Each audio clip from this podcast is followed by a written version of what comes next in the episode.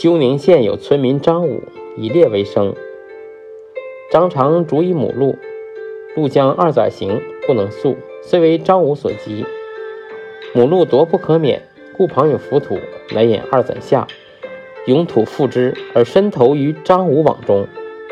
值张母出户，遥望见，遂奔至网所，居所见告子，即破网出路，并二载亦纵之。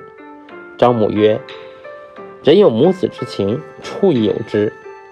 吾不忍见母死，宰孤，故破网纵子。”张武闻之，心感动焉，有此坟网，永不复裂。